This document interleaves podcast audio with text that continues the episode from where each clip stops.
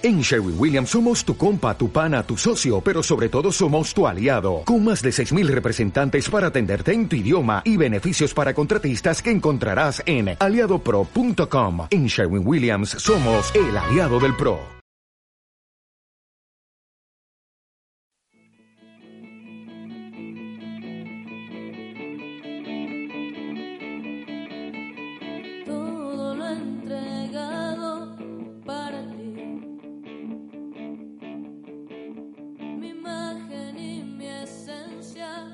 Pues hemos estado escuchando palabras, versículos,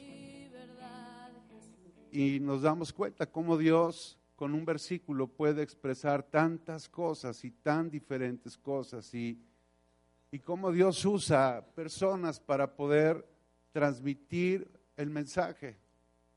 Hemos oído la palabra diligencia, ¿lo han escuchado? Han escuchado muchas definiciones de diligencia. Yo les voy a dar una que no creo que vayan a escuchar. ¿Quieren, quieren saber cuál es esa definición? ¿Tienen para anotar? La busqué en el diccionario, dice diligencia. Es un carro grande de madera tirado por caballos, útil para transportar viajeros. ¿Cuántos dicen amén? Ya ven como nadie se las iba a decir. Gloria a mi Cristo. Amén. Vamos a ver una escritura. Dice Primera de Juan, capítulo 2, verso 24. Dice la palabra, por eso guarden ustedes en su corazón el mensaje que oyeron desde el principio.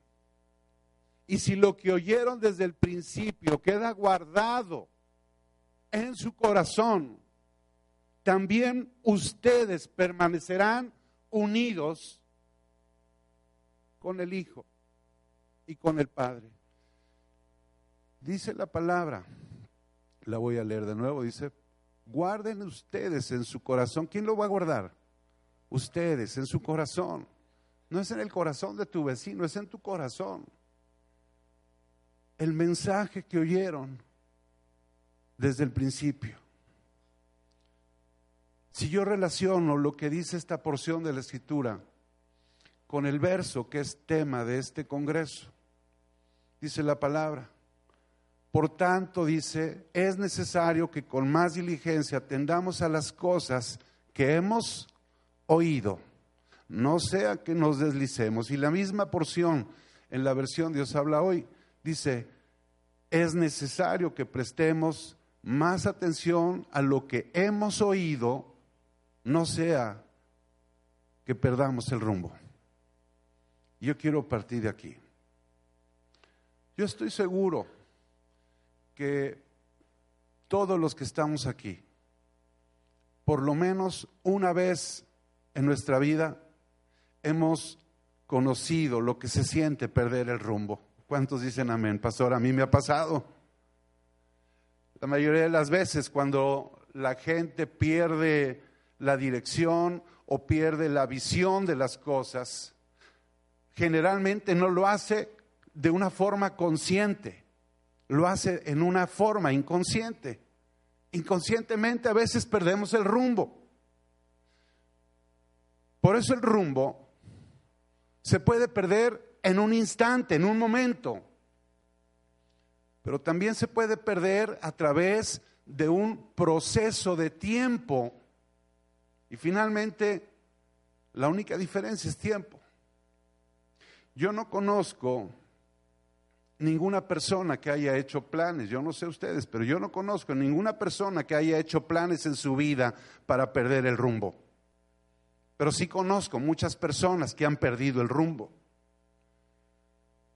Nadie hace esos planes, porque nadie conscientemente desea perder el camino, perder el rumbo.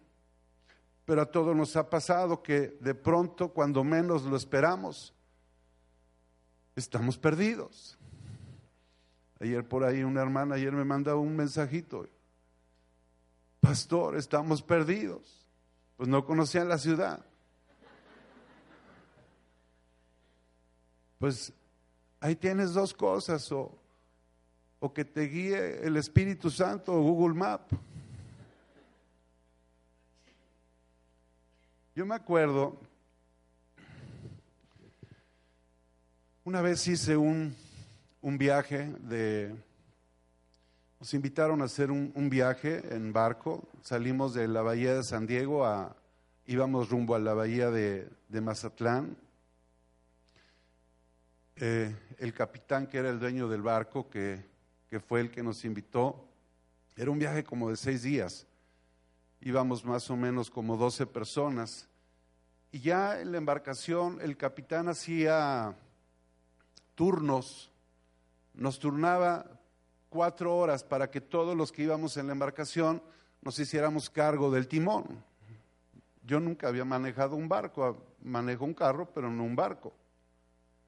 Entonces el capitán fija el rumbo y el encargado del timón pues se orienta con tres brújulas, unas brújulas enormes, una iba al frente y otra una a cada lado. Y lo único que teníamos que hacer era mantener el barco en el rumbo que el capitán había trazado. Esa maniobra, digamos, no es complicado, no, no se necesita tener un conocimiento especial, no necesita ser un marinero, no se requiere una capacitación profunda del mar. Y la instrucción era muy simple. Dios a veces así nos da instrucciones simples. Y lo único que nos pedía el capitán es que no perdiéramos el rumbo que tenía que llevar el barco. Yo me acuerdo en una noche, más o menos a mí me tocaba el turno a las 3 de la, ma- de la mañana, en la noche, y me di cuenta que la persona que estaba antes de mí se estaba durmiendo. Pues es- era ya pues como las dos y media de la, de la madrugada. Entonces pues yo, con esa discreción que tengo siempre, gloria a Dios, eh, pues me acerqué a ver así como qué rumbo le había fijado el capitán y luego ya lo vi y me fijé en las brújulas y me di cuenta, dije, gloria a Dios, porque casi todo estaba bien, casi todo estaba bien conforme lo que el capitán le había ordenado. Yo lo único que vi diferente fue que había dos letras que no coincidían.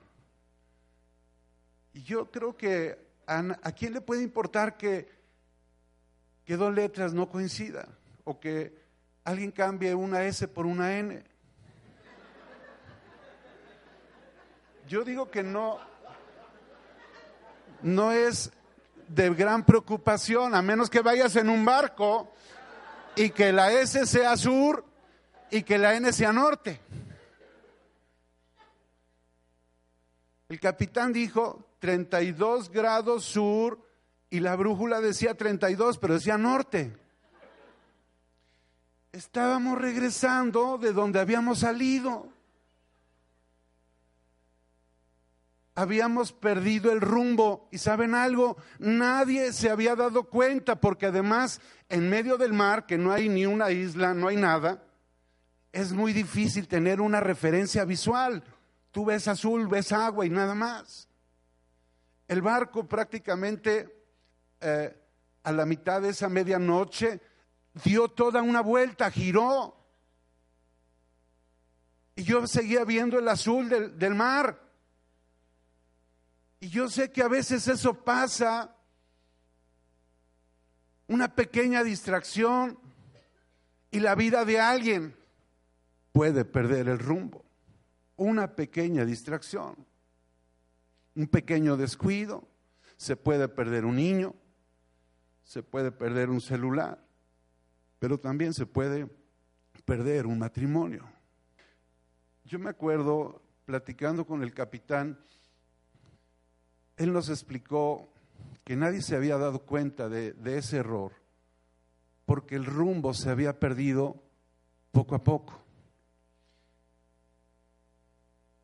Es una suma de varios descuidos. Es muy difícil que, bueno, si, ese barco hubiera dado de- del, del sur, hubiera girado al norte, de pronto por ejemplo, con un fuerte viento, pues igual se voltea. Pero no nos dimos cuenta porque fue poco a poco. Así es como mucha gente ha perdido el rumbo de su vida. Poco a poco, a veces en un eh, proceso pequeño de tiempo. Y a veces la gente ya no se da cuenta y se da cuenta cuando ya se da cuenta que está del otro lado. Perdió el rumbo de su vida. Esta historia, lo que les platico que me tocó vivir eh, en el mar, ahí me di cuenta que yo no soy del mar, gloria a Dios, soy del cielo. Porque en la escritura que acabo de leer de Primera de Juan capítulo 2 verso 24 dice que si lo que escuchamos al principio queda guardado en el corazón, entonces dice que solamente así vamos a poder permanecer unidos al Hijo y al Padre. Dice en Hebreos 2.1 que si no ponemos atención a lo que escuchamos, podemos correr el riesgo de perder el rumbo del camino que habíamos tomado. Y escúchenme bien, ministerios, congregaciones, pastores, creyentes, han perdido el rumbo de su vida porque se han descuidado. Estos dos versos se relacionan porque los dos hacen una exhortación. Es un llamado de Dios para que los creyentes atiendan con atención el mensaje que escucharon. ¿Y qué mensaje escucharon? ¿Cuál fue el mensaje? el mensaje de las buenas nuevas, el, mensaje del Evangelio. Mucha gente ha descuidado el mensaje que escuchó al principio, descuidó ese mensaje y por eso tropezaron o están tropezando en su camino. Hermanos, ¿cuál fue el mensaje que escuchamos todos al principio? ¿Qué mensaje fue el que cambió el destino de nuestra eternidad? ¿Qué mensaje fue el que hizo que un día decidiéramos entregar nuestra vida a Cristo? Todos conocemos cristianos que no honran a Dios, cristianos que no le sirven, que no valoran la palabra y que por cualquier pequeña razón se apartan del camino. Esas personas descuidaron el mensaje que escucharon o saben qué, simplemente ni siquiera creyeron en ese mensaje. Y les voy a decir algo. Mucha gente sin querer, y sé que no es también muchas veces una mala intención, escúchame lo que te voy a decir. Han hecho de la oración de fe para recibir a Cristo una simple fórmula mágica de conversión. Se les ha olvidado que esa obra de conversión, la obra de convencimiento de pecado, es una obra exclusiva del Espíritu Santo. Mucha gente, miles, quizá millones de personas han repetido una oración de fe en un minuto. Y muchas de ellas no entendió, no creyó y muchas veces ni siquiera supo lo que estaba haciendo. Hay personas que yo les he preguntado en la congregación, hermano, ¿usted ya aceptó a Cristo en su corazón? Y se me queda viendo como diciendo, ¿de qué me está hablando? ¿Ya oró usted y recibió a Cristo? ¿Usted confesó a Jesús como su Señor y su Salvador? Y la gente te dice, no lo sé. ¿Qué puedo esperar yo de fruto de una persona que ni siquiera se dio cuenta que un día recibió a Cristo? ¿Dónde está esa gente que un día hizo esa oración de fe. Si solamente el 20% de todas las personas que hemos llevado a Cristo, si ese 20% se hubiera arrepentido y hubiera creído en el Evangelio, créanme, nuestras iglesias tendrían una membresía muy diferente. Todos nosotros sabemos que cualquier persona, y nos ha pasado a todos, se puede distraer fácilmente, pero se distraen principalmente de las cosas que no les interesa o de las cosas que no conocen. Lo que tú no conoces o lo que no te interesa, es muy fácil que te descuides de eso. Y creo que los pastores, los predicadores, los evangelistas y, y, yo creo que muchos de nosotros a veces nos hemos preocupado más en que hacer que la gente repite una oración que preocuparnos más por presentar un correcto mensaje de salvación. Esto no es magia, hermanos. Esto es poder de Dios que viene del cielo. Yo no descalifico la oración de fe. Lo que descalifico, y es a lo que hay que tomar atención, es que usemos métodos, técnicas humanas, en lugar de, de dejar que sea Dios el que fluya a través de la palabra. Quieren ver qué se le está ofreciendo a la gente. Y por eso vamos a entender por qué las iglesias cristianas están como están. ¿Qué, ¿Qué, les ofrecemos? Y digo, ¿qué les ofrecemos? Porque yo me incluyo. Yo tengo parado un folleto evangelístico que simplemente me di cuenta que no sirve para nada. No sirve para nada por como yo mismo lo diseñé, por lo que yo escribí ahí para anunciarle a la gente. ¿Qué ofrecemos a la gente? Hermano, ¿tienes problemas? Acércate a quién? Acércate a Cristo. ¿Tienes deudas y no tienes trabajo? Necesitas de Cristo. ¿Lo han escuchado?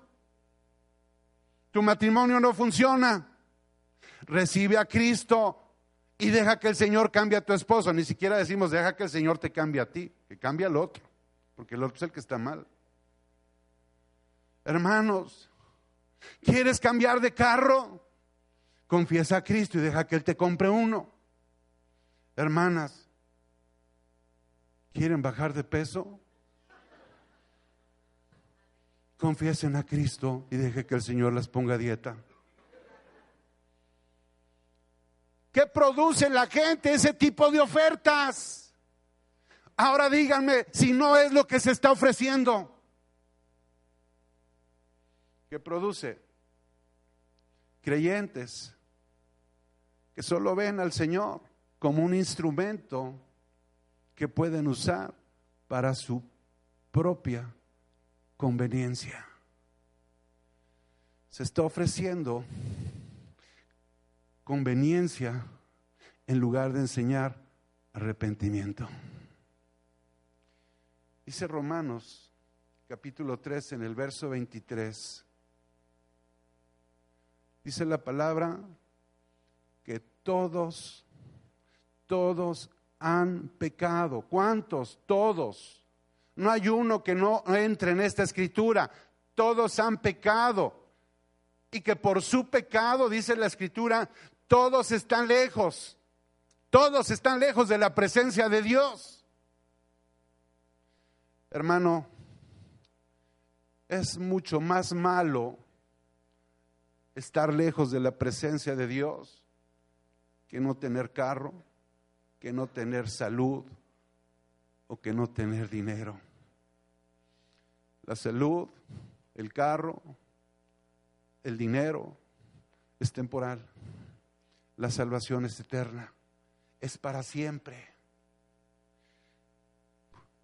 Jesús dijo, un evangelio, Marcos en el capítulo 1, verso 15, dice, el tiempo se ha cumplido. ¿Cómo podemos hacer para entender que es el tiempo, es hoy? La gente se asombra porque la maldad se multiplicó, pero también se está multiplicando la obra salvadora del Espíritu. Pero esa obra requiere de personas, de congregaciones, de iglesias, de pastores que estén enfocados en una obra de salvación y no en los carros que debe tener la gente. Arrepentíos, dice, y creer en el Evangelio. Pero ¿cómo van a creer en el Evangelio que si ni siquiera le estamos presentando el Evangelio? El centro del mensaje del Evangelio es uno solo. Se llama Jesucristo. Porque solo Cristo es la provisión de salvación para todos los que hemos creído. Hermanos, el Evangelio de, del reino es un asunto de justicia que dice que sin Cristo no tenemos nada, pero que promete que con Él tenemos todo. ¿Cuántos dicen amén? ¿Saben algo? Se necesita revelación para recibir esta promesa de gracia.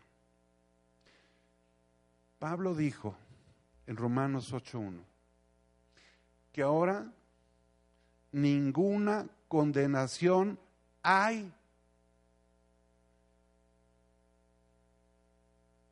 para los que están en en Cristo. Ninguna condenación hay para los que están en Cristo. No en una iglesia, en Cristo. ¿Quieren que les diga algo, pastores? En las iglesias tenemos convertidos y no convertidos. Escúchenme lo que les digo y tiene que ver con los mensajes que estamos enseñando y con lo que estamos transmitiendo. Hay personas que no se han arrepentido de nada y siguen disfrutando haciendo lo malo. ¿Por qué? ¿Por qué? Porque no ha habido una conversión. Tú estás en Cristo. Amén. Pero sabes algo,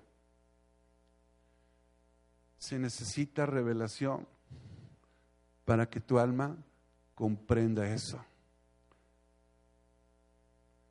El único lugar en el universo, el único lugar en donde no existe la condenación es en Cristo.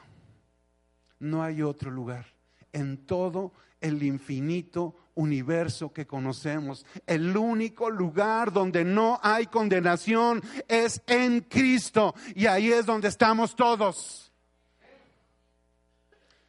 Fuera de Cristo estamos llenos de culpas, de miedos, de complejos, pero en Él no hay nada que te condene. ¿Cuántos dicen amén? Denle un fuerte aplauso al Señor. Gracias Señor porque estoy en ti, mi Dios. Gracias Jesús porque me enseñas esa verdad. ¿Qué pasaría si toda la iglesia comprendiera lo que, lo que significa estar en, en Cristo? Los, los pastores lo único que tendríamos es trabajo para ver a, dónde y a quiénes vamos a evangelizar. No tendríamos que estar atendiendo personas. Pastor, me duele el corazón. ¿Qué le pasó? Es que pasó la hermana y no me saludó. ¿Y qué importa eso? Si estás completa y no se te cayó nada. Haz de cuenta que parece que se le cae a pedazos algo. No pasa nada. Si alguien no te saludó, no pasa nada. Estás completa en Cristo, ¿sí o no? Entonces, si alguien no te saluda, no pasa nada. No podemos ofrecer, y eso nos va a servir para que Dios nos hable en verdad en los mensajes que tenemos que transmitir. No podemos ofrecer primero la añadidura y después predicar del fundamento. Es muy atractivo predicar de la añadidura. A todo mundo le gusta la miel. Pero con eso no se va a desarrollar un creyente. Quiero leerles una porción del Salmo 22. Dice en el verso 14, ha sido derramada, he sido derramado como aguas y todos mis huesos se desconyuntaron. Mi corazón fue como cera derritiéndose en medio de mis entrañas. Como un tiesto se secó mi vigor y mi lengua se pegó a mi paladar. Y me has puesto en el polvo de la muerte porque perros me han rodeado. Me ha acercado cuadrilla de malignos, orodaron mis manos y mis pies.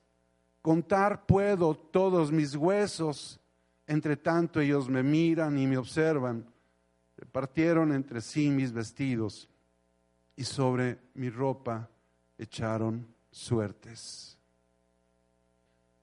Jesús no sufrió y no murió en la cruz solamente para que la gente le pague a Vancomer lo que debe.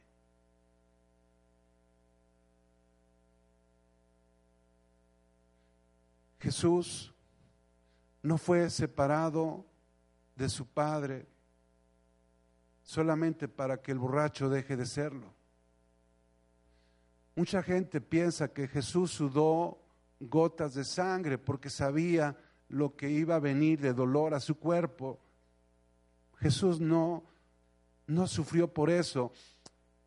La historia cuenta de hombres que fueron crucificados, los primeros creyentes en esas aflicciones de las que se refiere la escritura. Dice que fueron crucificados, aún puestos de cabeza. Y dice que cuando iban, a, iban llevados a la cruz, iban cantando y, salmos y alabanzas. Si ellos iban cantando salmos y alabanzas, ¿por qué Jesús iba a tener miedo, iba a sudar gotas de sangre? Lo que Jesús estaba viendo es que iba a ser separado de su Padre. La copa es la copa de ira que venía sobre de él, porque de eso nos libró el Señor y reducimos ese enorme sacrificio solamente para que la gente se acerque al Señor y le diga, si tienes deudas, ven, acércate a Cristo y deja que el Señor pague tus cuentas. No, págalas tú y sé responsable de tu irresponsabilidad. Y si quieres comenzar una buena, una nueva vida, comienza a sembrar, diezma, ofrenda. Están orando para que en el nombre de Jesús, Padre, yo hablo palabras de vida a mi colchón para que aparezca mañana dinero. Eso no es así.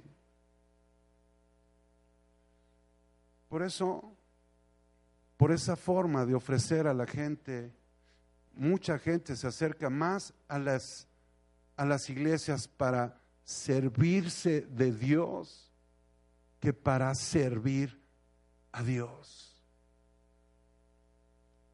Hay personas que quieren servir a Dios porque quieren aparecer en la foto. Hermano, ¿quieres servir a Dios? Enamórate de una escoba y de un trapeador.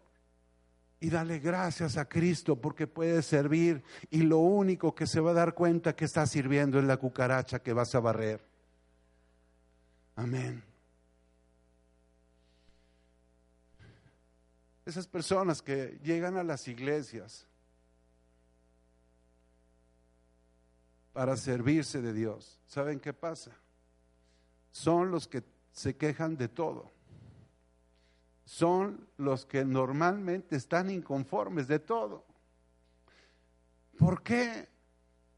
Porque la expectativa de ellos es que solamente van a recibir algo que les ofrecieron Es la misma actitud que tiene eh, el, el que hace un viaje costoso. Cuando alguien hace un viaje costoso, juzga la comida, juzga el servicio, juzga las instalaciones. ¿Y qué pasa si algo no le gusta? Lo primero que hace es va y pone una queja, se queja, porque dice, no me están atendiendo como debe de ser. Yo soy hijo de rey y me tienen que atender así como rey. Bueno, pues hay que enseñarle lo que significa ser un hijo de rey, porque el rey de nosotros no es soberbio, es humilde. Aquella persona que tiene revelación de la gracia siempre va a querer servir más que juzgar. Y yo a la gente le digo, mire, no se fijen en lo que yo hago, fíjese en lo que usted hace. A mí déjeme y usted enfóquese en su vida, no en la mía. Yo por eso tengo a Cristo, usted también lo tiene. ¿Qué significa esto? Que como pastores, como predicadores, tenemos responsabilidad. Yo creo que tenemos que considerar que necesitamos invertir más tiempo para evangelizar a la gente con palabra y no poner toda nuestra confianza en un folletito o en un simple pequeño intercambio de palabras. Piensen algo. El mensaje que prediquemos al principio tiene que ser el fundamento de la vida futura de los creyentes. Si el mensaje que predicamos no es el correcto, van a tener un crecimiento incorrecto. Dice Gálatas 2.21, dice, no desecho la gracia de Dios. Dice, pues si por la ley fuese la justicia, dice entonces, por demás murió Cristo. En otras versiones dice, no hago nula la gracia de Dios. Si la palabra lo menciona, este verso nos hace ver que sí existe la posibilidad que después de haber recibido la gracia de Dios, se pueda hacer nula la gracia. Y a veces no ponemos atención a eso y reflexionen algo. Generalmente la gente desecha lo que piensa que no sirve o desecha lo que piensa que no tiene valor. ¿Qué es lo que haces tú en tu casa cuando limpias? Tiras a la basura lo que no sirve, amén. Aunque sé que hay personas que parece que lo coleccionan, gloria a Dios. Lo tremendo es que la gracia no es cualquier cosa. La gracia no es algo que se pueda desechar. Pero hay quienes la han desechado. Dice Juan capítulo 1 en el verso 17. Dice la palabra del Señor, pues la ley por medio de Moisés fue dada, pero la gracia y la verdad vinieron por medio de Jesucristo. La escritura dice que la ley vino con Moisés y dice la palabra que la gracia vino con Cristo. Con la ley Dios nos dio mandamientos, pero con la gracia Dios se dio a sí mismo. ¿Ven la gran diferencia? Si la gracia, dice la escritura, vino con Cristo, ¿y qué, qué fue lo que vino a la tierra? Vino Jesús como Dios y como hombre. Entonces la gracia no es cualquier cosa. La gracia es una persona, se llama Jesucristo. Yo quiero que entiendan algo. Cristo no es solamente algo que puede hacer que nuestra vida mejore. Cristo no mejora mi vida. Cristo es mi vida. Eso es distinto. Personas que se acercan para que Cristo mejore sus vidas, cuando en realidad deberían acercarse a Cristo para que tengan vida. Estando en Cristo, escúchame, si tú estás en Cristo, nada te va a faltar. ¿Cuántos dicen amén?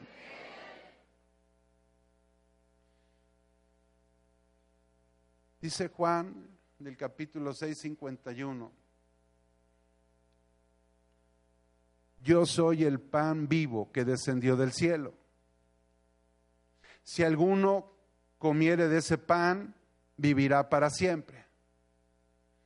Y el pan que yo daré, dice, es mi carne, la cual yo daré por la vida del mundo. Jesús no dijo que lo estudiáramos, no dijo que necesitaba que lo comprendiéramos, Jesús dijo que lo comiéramos. Y dice Juan, capítulo 14, en el verso 6, dice Jesús, yo soy el camino, la verdad y la vida. Jesús no dijo que venía a hablarnos de un camino. Jesús dijo que Él era el camino. Jesús no dijo que venía a enseñarnos la verdad. Jesús dijo, yo soy la verdad. Jesús no dijo que venía a hablarnos algo acerca de la vida. Jesús dijo, yo soy la vida. Ese es algo que necesitamos entender. No podemos separar la bendición del que nos bendice. Véanlo de esta forma. Salvación no es algo que Dios nos da. Salvación es Él. Salvación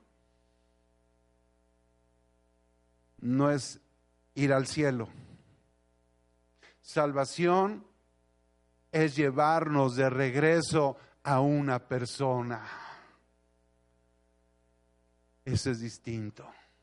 Jesús nos llevó de regreso a donde teníamos que estar. ¿Qué quiere decir, hermanos? Tengo una buena noticia. No se tienen que morir para ir al cielo. Gloria a Dios. Hoy estamos sentados juntamente con Él en los lugares celestiales. ¿Tú lo crees? Yo también lo creo. Pastor, ¿y por qué si yo digo y dijo amén ahorita, gloria a Dios, aleluya, estoy sentado juntamente con Cristo en los lugares celestiales? ¿Por qué a veces no tengo para apagar la luz y parece que estoy sentado en el infierno? Ahora ya los que cobran de, parte de los bancos son más amables, ya te tienen que hablar amablemente. ¿eh? Antes te hablaban a las seis de la mañana en domingo, disculpe que lo despierte, pero usted me debe.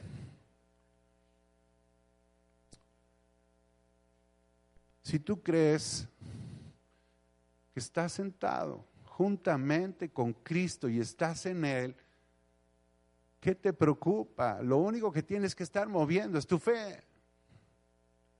¿Por qué a veces se dejan sacudir por cualquier cosa?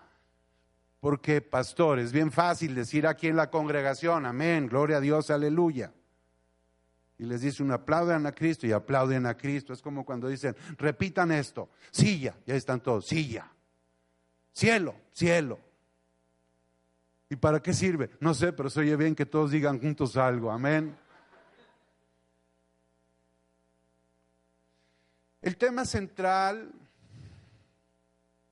de nuestros mensajes, el tema central de las predicaciones de nosotros debe ser uno, Cristo. No debe ser el hombre y sus necesidades. A veces predicamos más a favor de las necesidades de los hombres. Y claro, los hombres cuántas necesidades tienen? Muchas. Y se vuelve atracción, se vuelve atractivo. Pero ¿saben algo? Yo he orado por personas que llegaron a la iglesia porque se quedaron sin trabajo. Oramos, hermano, vamos a orar, Dios, Dios es bueno. Le dio el trabajo al hermano. Y ni siquiera regresó para dar las gracias. Reciben su favor, porque ¿cuántos saben que Dios es bien bueno? Reciben su favor, pero dijeron, ya lo recibí, Ahí nos vemos. ¿Hasta cuándo? Hasta que tenga otra necesidad. Amén. ¿Sí o no? ¿A poco no hemos visto eso? ¿Y de quién es la culpa? De nosotros. Lo que enseñamos, lo que predicamos, los mensajes que estamos transmitiendo como evangelio. Esas personas que se fueron así, ¿valoraron a Cristo? valoraron la palabra. No, simplemente le dieron valor a lo que recibieron. Punto. Dice Hebreos capítulo 12 en el verso 15. Dice, mirad bien. O sea que si dice mirad bien, puedes mirar mal. Mirad bien. A veces sí, cuando uno está desvelado, se levanta y dice, estoy viendo, está oscuro. No, ya te talla los ojos, te lava la cara y ya puedes mirar bien, gloria a Dios. Dice, mirad bien, no sea que alguno deje de alcanzar la gracia de Dios. Dice que brotando alguna raíz de amargura os estorbe y por ella muchos sean contaminados. Ese es un problema, ¿eh? personas que no están convencidas del Evangelio. Están hablando mal del Evangelio, de las iglesias, de los pastores. Dice verso 16, no sea que haya algún fornicario o profano, dice como Esaú, que por una sola comida, dice, vendió, ¿qué? Su primogenitura y estaba orando, Padre, que pueda decir primogenitura, Señor, en el nombre de Jesús. Miren, hay una historia, por ejemplo, en Génesis capítulo 25, en Génesis 27, historias que se han predicado, que se han enseñado. Ah, toda la Biblia, leerla, se tiene que hacer buscando a Cristo y a la gracia. En el Antiguo Testamento tenemos que encontrar a Cristo y su gracia.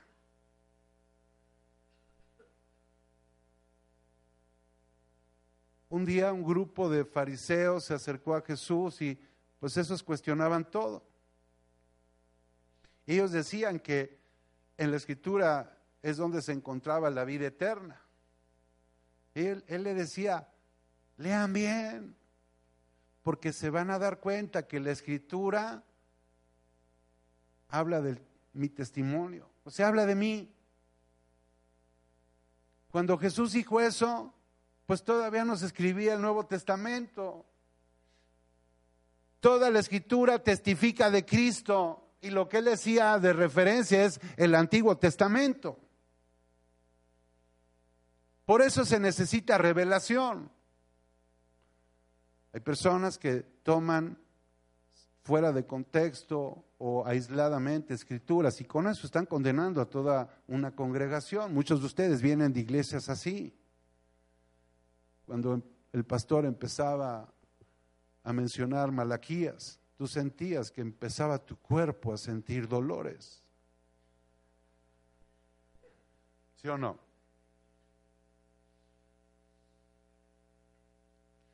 Dice Génesis 25, 29.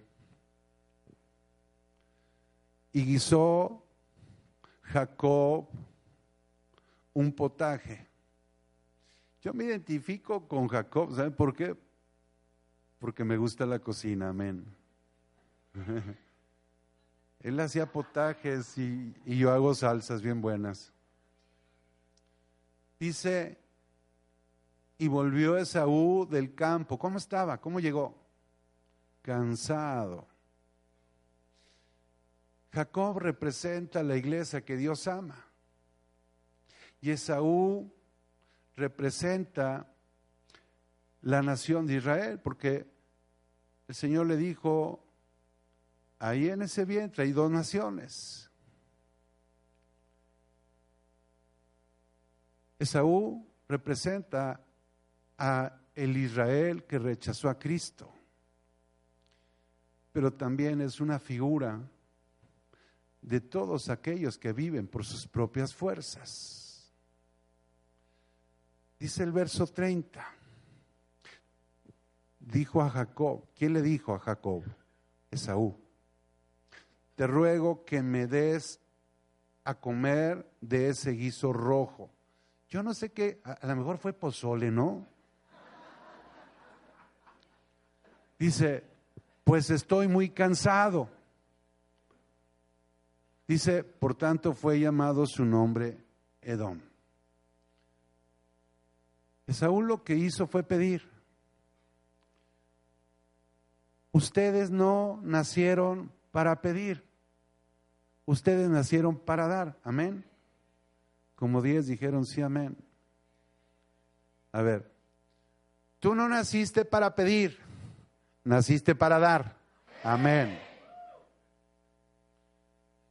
Mira, cuando uno da, es la revelación de la naturaleza que en verdad tenemos. Pastor, ¿cómo puedo saber qué naturaleza tengo, la vieja o la nueva? ¿Qué te gusta más, dar o pedir? No, pues entonces eres nueva criatura. ¿Eres pedinche? No. Mira, el que pide es una persona que siempre va a depender de sus propias fuerzas. En cambio, el que da es al revés, siempre va a depender de la gracia. Por eso damos de gracia lo que de gracia hemos recibido. Es una manifestación. Saben, los creyentes tenemos que tener manifestaciones visibles de la gracia. Yo oro para que no estén tan ocultas. Amén. Señor, que a todos se les note ya, Padre, en el nombre de Jesús. Dice el verso 31. Y Jacob respondió, siempre los, los que somos nueva criatura somos bien inteligentes. Y luego lo dijo, ¿sabes algo? Véndeme en este día tu primogenitura. Amén, lo pude decir dos veces ya. Dice, entonces dijo Esaú, he aquí, yo me voy a morir. ¿Para qué pues me servirá la primogenitura? Él dijo, ¿para qué me sirve esto? Y dijo Jacob, júramelo antes de que te arrepientas, júramelo. Y él le dijo, y él le juró, y dice que vendió a Jacob esa primogenitura. Y entonces, fíjense algo, el viejo hombre siempre va a menospreciar la gracia. ¿Por qué? Porque no la conoce no conoce a Dios. Por eso, nuestra predicación y nuestras enseñanzas debe centrarse en la figura de Cristo y no en la figura del hombre. Dice Génesis en el verso 34, lo que estamos leyendo. Entonces Jacob dio a Esaú pan y del guisado de las lentejas. Y él comió y bebió y se levantó y se fue. Así menospreció Esaú la primogenitura. Hay una gran diferencia, una gran diferencia entre ser convertido y ser convencido. Parecen lo mismo, pero no es lo mismo. El convencido solo deja que entre la palabra en la mente y el convertido es el que deja que la palabra toque lo más profundo de su corazón. Hay muchos convencidos en las iglesias. Necesitamos convertirlos. ¿Cómo? Predicando el Evangelio, mostrándoles la verdad del Evangelio.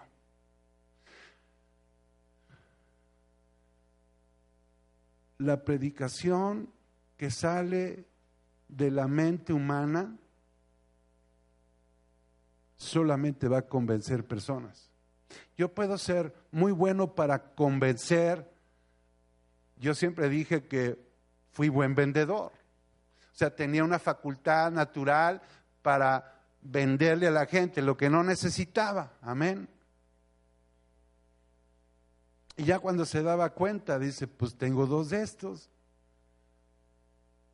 Bueno, esa es una facultad natural, convencer a la gente. Entonces, a veces hay predicaciones así que llegan solamente al nivel de la mente de la persona, además a la necesidad de la gente, porque es una predicación con inteligencia para, para empezar a convencerlos.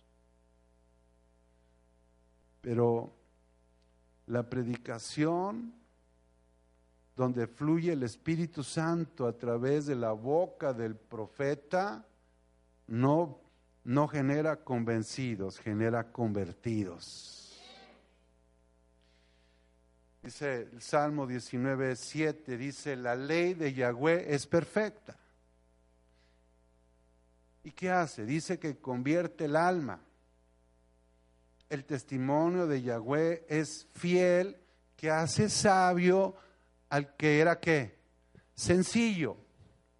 Tú eras sencillo y ahora eres sabio, amén. ¿Por qué? Por la palabra. Quiero terminar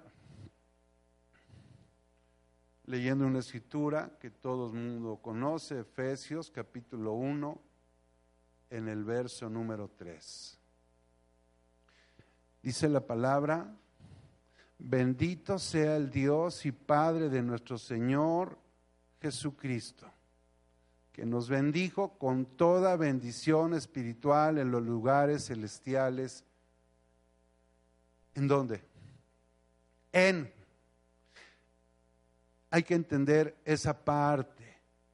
Dios te bendijo con toda bendición en Cristo. ¿Y dónde estás? En Cristo. Miren, si yo le regalo ahorita a alguien un refresco, ¿es una bendición? Sí, porque pues pues está sabroso. Pero será esa una bendición espiritual. Dice la escritura que Dios nos bendijo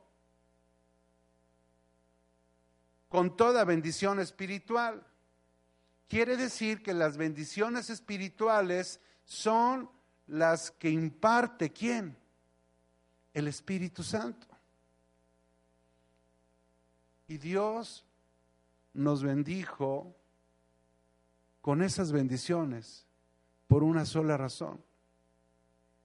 ¿Por qué te dijo o por qué te bendijo el Señor con todas las bendiciones que provee el Espíritu Santo? Por una sola razón. Y grábatela, porque estás en Cristo. No tienes que hacer nada.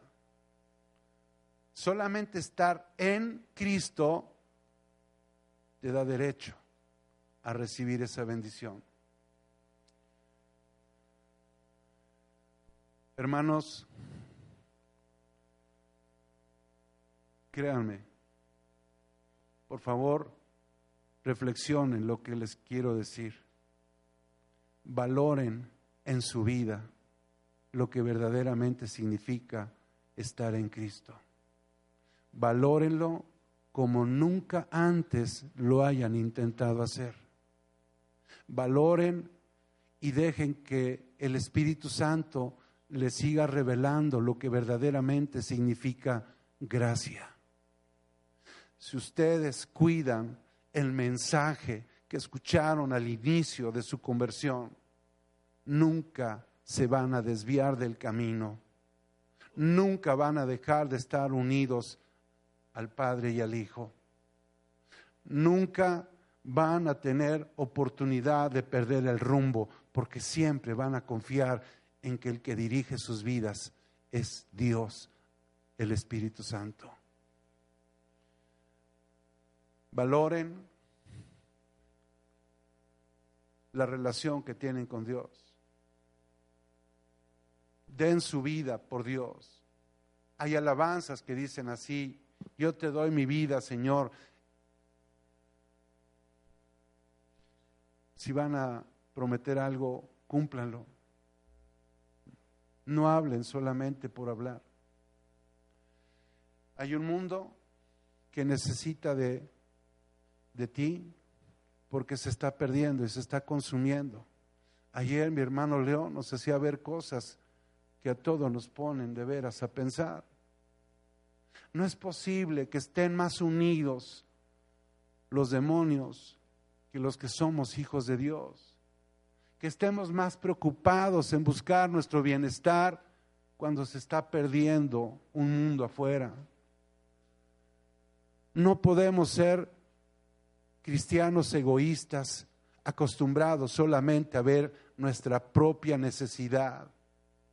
Créanme, si no tuvieras que comer o dónde dormir, pero estás haciendo la obra, ¿sabes algo? Nunca sentirías que te falta algo. Lo que pensamos que nos falta es lo que el mundo nos ha impuesto. Yo no estoy en contra del favor de Dios porque es una promesa que también nos rodeaba de toda clase de bienes. Pero no es poner mis ojos en eso. Es poner los ojos en lo que en verdad Dios está haciendo con nosotros. Porque nosotros existimos para darle la gloria al Señor. Ahora el mundo le está dando más la gloria al enemigo con lo que está haciendo. Y nosotros estamos cómodamente sentados, ya no digas en los lugares celestiales, en una silla, acostados en una cama, a veces llorando por nuestra propia necesidad. A veces verdaderamente tendríamos que entender qué significa tener una necesidad. Pastor, no puedo pagar la luz me llegó el recibo de 35 mil pesos. Oye, no manches, con eso vivirían como 10 familias. Es esa la aflicción la que habla la escritura. Estoy afligida porque no puedo pagar el recibo de luz.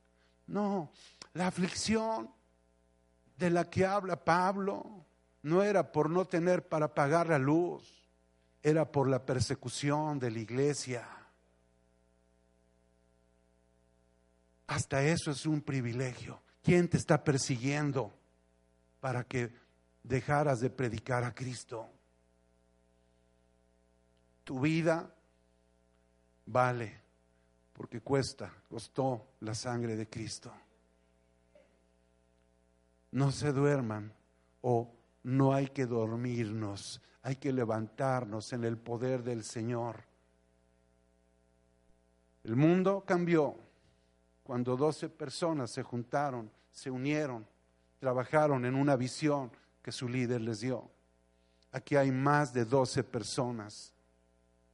Y eso cambió lo que estamos viviendo hoy.